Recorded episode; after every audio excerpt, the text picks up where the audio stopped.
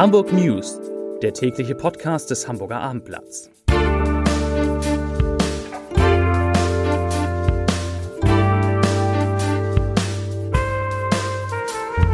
Moin, mein Name ist Lars Heider und heute geht es um ein schreckliches S-Bahn-Unglück, das sich in Hamburg ereignet hat. Weitere Themen. Die Zahl der Pkw in Hamburg sinkt nicht, wie man glauben könnte, sondern sie steigt. Die Alster Schwimmhalle öffnet endlich wieder und Peter Fox wird von 30.000 Fans in der Stadt gefeiert. Dazu gleich mehr. Zunächst aber wie immer die Top 3, die drei meistgelesenen Themen und Texte auf abendblatt.de. Auf Platz 3, viele Gartenfreunde bangen um ihre Buchsbäume. Auf Platz 2, Peter Fox liefert Wohlfühlkonzert mit Schönheitsfehlern. Und auf Platz 1, Beliebter Platz in Eimsbüttel soll sich radikal verändern. Das waren, das sind die Top 3 auf abendblatt.de.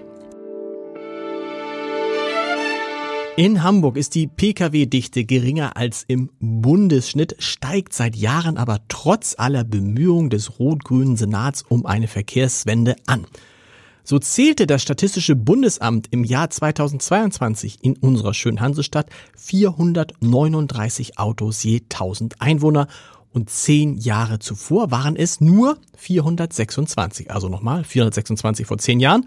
Pro 1000 Einwohner jetzt 439. Kleiner Trost, wenn man so will. Bundesweit lag der Wert bei 583 Autos je 1000 Einwohner. Aber man muss sagen, in den Flächenländern, da braucht man das Auto vielleicht auch nötiger als in einer Stadt wie Hamburg. Ein schreckliches Unglück erschüttert die Stadt. Am frühen Dienstagmorgen ist am Berliner Tor ein 38 Jahre alter Mann von einer S-Bahn, die in Richtung Hauptbahnhof unterwegs war, erfasst und tödlich verletzt worden. Wie die Feuerwehr Hamburg mitteilt, wurden die Einsatzkräfte um 4.49 Uhr informiert. Laut einem Sprecher der Bundespolizei befanden sich in dem Zug zu dem Zeitpunkt 179 Fahrgäste. Die S-Bahn musste auf freier Strecke evakuiert werden. Zahlreiche Bundespolizisten führten die Passagiere über die Gleise und Rettungskräfte konnten dem 38-Jährigen nicht mehr helfen. Er war bereits tot, als diese eintrafen. Und noch eine nicht so schöne Nachricht am Montagabend ist in Billstedt ein 25 Jahre alter Mann niedergestochen worden. Den bisherigen Erkenntnissen der Mordkommission zufolge war ein Streit zwischen mutmaßlich fünf Männern in einem Mehrfamilienhaus in der Straße Rahewinkel gegen 20.40 Uhr eskaliert.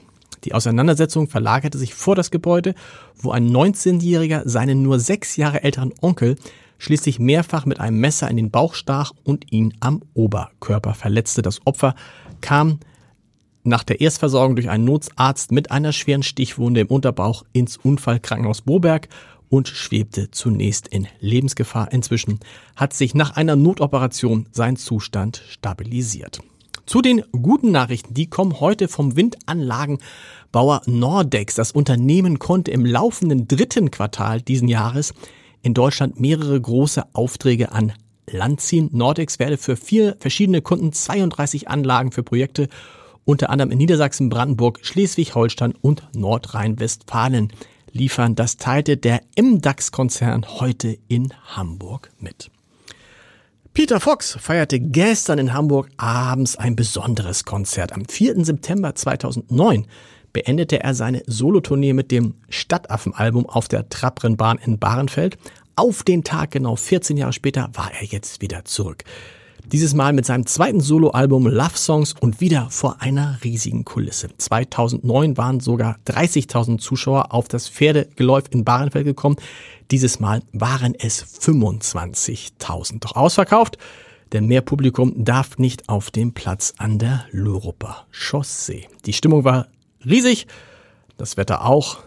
Und alles weitere lesen Sie auf www.abendblatt.de. Die Alster-Schwimmhalle startet nach dreijähriger Sanierung am 27. November wieder in den regulären Betrieb. Vormerken, 27. November.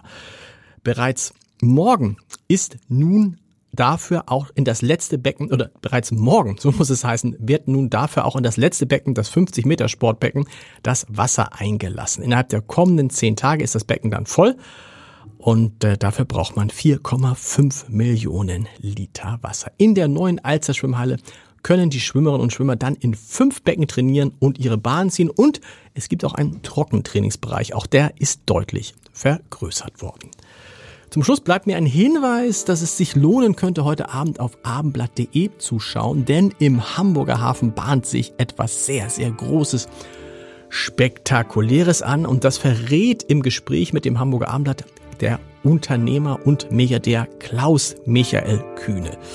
Mehr verrate ich nicht. Mehr gibt's auf abendblatt.de und da gibt's auch natürlich unseren Podcast-Tipp des Tages. Stadt oder Land? Die Frage, stellt sich im Norden, wo Hamburg und Schleswig-Holstein so eng aneinander liegen wie Bayern und München, für viele Menschen. TV-Moderatorin Linda Zerwakis beantwortet sie auf ihre Weise. Sie pendelt zwischen der Stadt Eimsbüttel und dem Land Ostholstein und hat darüber jetzt ein Buch geschrieben, das eine Mischung aus Roman und Selbsterfahrungsbericht ist und in dem es im eindrucksvollsten Kapitel um das Schlachten eines Lamms geht, das Linda Zerwakis selbst töten soll. Ja, und in unserer Reihe Entscheider treffen Heider spricht sie über ihren Landgang, die Sehnsucht nach Griechenland und die Zeit nach der Tagesschau. Hören Sie mal rein unter www.abendblatt.de slash Entscheider. Und wir hören uns morgen wieder mit den Hamburg News um 17 Uhr. Bis dahin.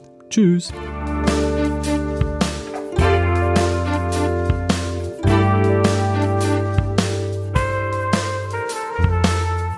Weitere Podcasts vom Hamburger Abendblatt finden Sie auf abendblatt.de slash podcast.